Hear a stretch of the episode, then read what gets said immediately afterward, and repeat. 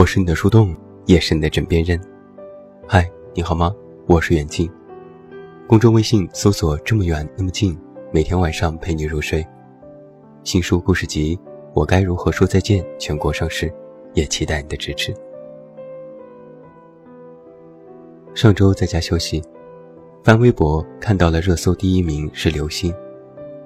他是江歌案的证人，更是整个案件处于风口浪尖的人。想必你也一定有所了解。他又一次上热搜，是他公布了自己和江哥妈妈的聊天记录。在记录里，他说江哥妈妈满嘴谎言，称不会像他这样无耻，撒谎欺骗别人的善良和钱，并在记录里隐晦地表达出自己和江哥同性恋情的关系，一次次用讽刺和挑衅。刺激着这位已经失去孩子的母亲。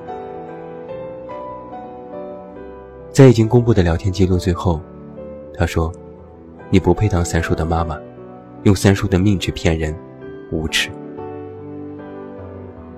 我当时非常震惊，这到底是怎样的一个女生，才能对一个已经失去孩子的母亲说出这样的话？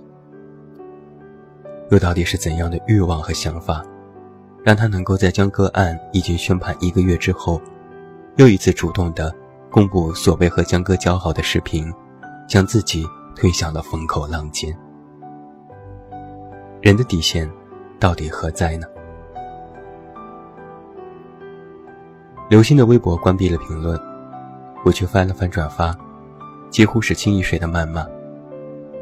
偶见几条出来呼吁大家冷静，或是替刘星说话的人。要被快速打压，冠以水军，群起而攻之。我特别去那些不同的声音的微博去看，有的认怂删光了微博，有的和网友对骂，有的还在苦苦解释自己不过只是随口一说。我注意了一下，在刘星之前发的微博当中，不止一次提到了自己受到了网络暴力。范围也不仅仅是公开了他和家人的所有信息，还有人给他们家邮寄大便，走在街上被网友尾随和谩骂，甚至有人给他家寄了炸弹。我不禁又在问：我们的底线在哪里？特别澄清一下，我没有替刘星说话。我认为他这个人确实恶心，频频作戏，谎话连篇。毫无底线。我也曾在微博下骂过他，期待法律可以给予江歌案一个更加公平公正的宣判。我只是在想，刘星虽让人生厌，但他的家人也必须承受这种网络暴力吗？凶手已经伏法，刘星虽要承担责任，但真的严重到需要一颗炸弹把他的家人都轰死吗？通过这件事，其实我是想和你聊一聊其他的。我有一位作者朋友，一直都在豆瓣上发文。去年十一月的时候，他写了一篇有关爱情的文章，题目大意是：喜欢炫耀的女生更容易找到男朋友。这个题目其实很容易让人误解。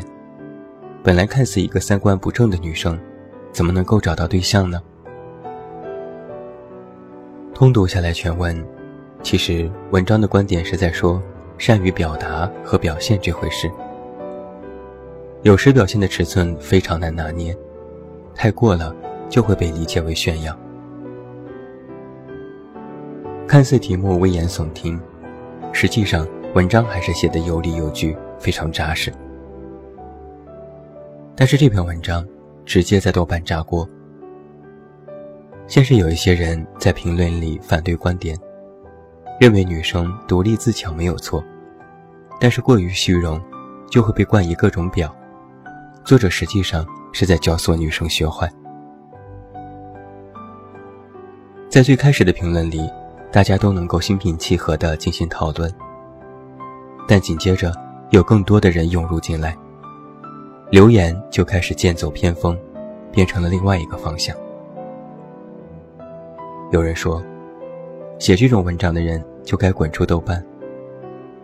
有人说，好好待在你的公号里喂狗，不要来玷污这片文艺圣地。有人说，看了你的豆瓣相册的自拍，这么丑，也难怪你能写出这种文章。甚至有人说，像你这种死妈的作者，迟早死全家。还有更多的人跟风辱骂，把作者的照片发到广播里羞辱。偶见几个留言，请大家认真读文，没有人搭理。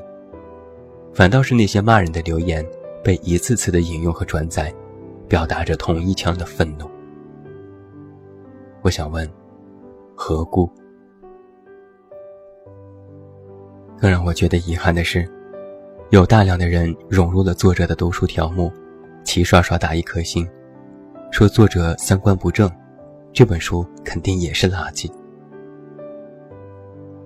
豆瓣的人非常讨厌水军，但此时此刻，他们不正是水军当中的一员吗？就连作者本人也表示很无奈，发朋友圈说：“只要一写出文章，有人表达不赞同，就骂我丑，去我书打一颗星。”也是长了见识。这件事对我有一个影响。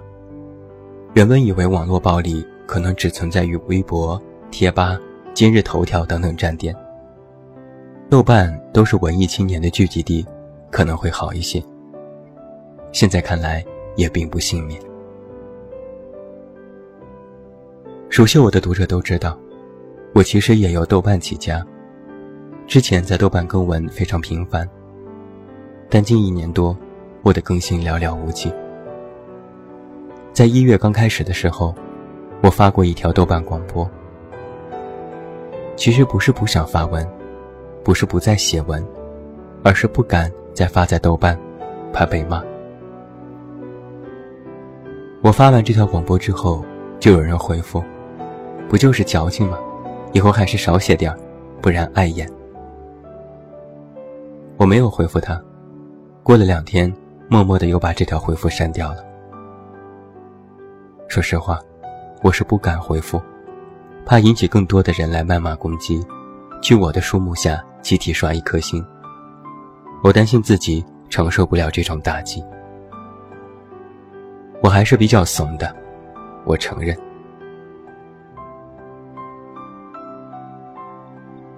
其实最近以来。我一直在思考这样一个问题：到底是从什么时候开始，我们的接受能力变得这么差了呢？为什么网络上的许多人一点就着，言谈多污秽，丝毫没有底线呢？或许，那些人在日常生活当中都是好人，都是善良的。他们在公司是好员工，在家里是孝顺的儿女。他们在路上遇到乞丐也会给钱，外卖小哥送餐送慢了也会表达理解。但为什么一到了网上，挂上了一个网名和外衣，就会变了一张嘴脸呢？我曾经因为做课题，冒着被人肉的危险，采访了五位所谓的键盘党。他们给出的理由有很多，其中有共同的一条。就是为了所谓的解压。其中有一个人的回答原话是这样说的：“现在不都是言论自由的时代了吗？我想说什么就说什么，说说而已。骂你两句怎么了？能掉钱吗？能少二斤肉吗？不要怪我们骂你，要怪只能怪你自己抗压能力差。说实话。”当我听到这样的回答的时候，我一瞬间表达了理解。的确，骂人不会怎么样，反正谁也不认识谁。骂了别人几句，你舒坦了，你解压了，别人的确不会怎样，照样各过各的日子。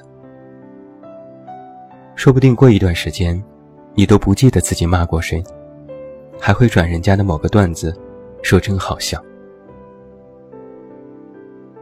但是这个理由并不是最终的解答。其中隐藏着更加深层的社会含义。现代人压力这么大，这么多，人人都会有迷茫、困顿。各个时代都有各自的迷局，没有幸存者。但是在网络稍微如此发达之前，我们在面对周遭的事物时，其实还有的选择。比如在二零零零年左右，我发表一篇文章，大家表达不同的观点，还算是就事论事。大家像是辩论一样，取各家所长，看似最后没能达成一致，但也在合情合理的范围内进行友好的讨论。但如今，这种现象却非常少见了。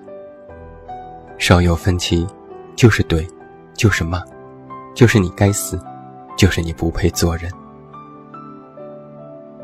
人们为什么接受能力开始变得这么差？就是因为。我们现在可听可见的事情实在是太多了。有句话说：“人生不如意，十有八九。”以前我们可能接受外界的事情有十件事，七八件是不如意的，尚且可以用理智对抗应付一二。但是现在，我们接受外界一百件事，有七八十件事情都是不如意的。但我们的能力只能理智的处理七八件、七八十件这样的量级，我们没有办法更合理的解决。别说旁人不可以，就连我自己都不行。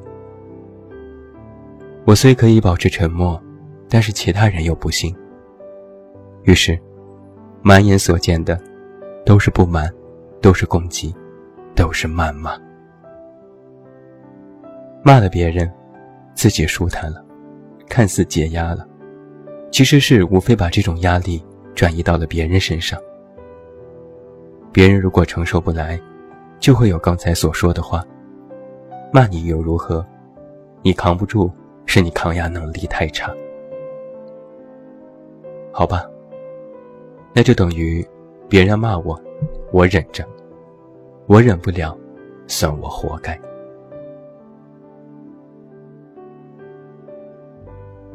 其实我隐隐觉得，网络暴力这件事，远远没有被讨论到非常深入的地方。其实那些人缺乏的，不是宽容，不是善良，不是没有底线，而是缺乏思辨。所谓思辨，就是独立思考的能力。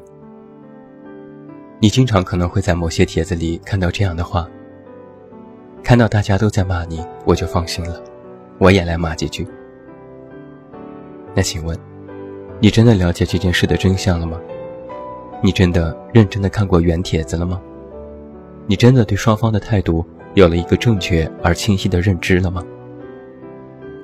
或许没有，他只是看到人人都在骂，自己也骂两句，好玩儿，顺嘴，跟风，反正谁也不认识谁，也不用负责任。我虽然不太赞同网络实名制，但我渴望人人都能为自己说出的话负责。哪怕你披着网络的外衣，你说出口的话，其实依然代表着你的个人观点，代表着这是你思考之后得出的结论。但遗憾的是，现在很多人说出的话，只能代表跟风的观点，代表一时冲动和恶意的一面。代表着他们人性当中最不堪入目的一面。我曾经写过关于独立思考这件事，但我没有深谈。能够独立思考，意味着什么呢？首先，就意味着你能换位思考。任何事情都有不同的两面。当你接受到外界的事情越来越多的时候，可能分析的能力就会应接不暇，但越是在这样的时候，就越要警惕那些外界的声音，用更加思辨的态度去看待事物。要知道，一味的歌颂某件事，和一味的诋毁某件事，都是非常危险的现象。人们都说，文化要百花齐放，要允许各种不同的声音。但是现在在网络上，对于某件事，只能允许一种声音，只能允许一个态度，这就很危险。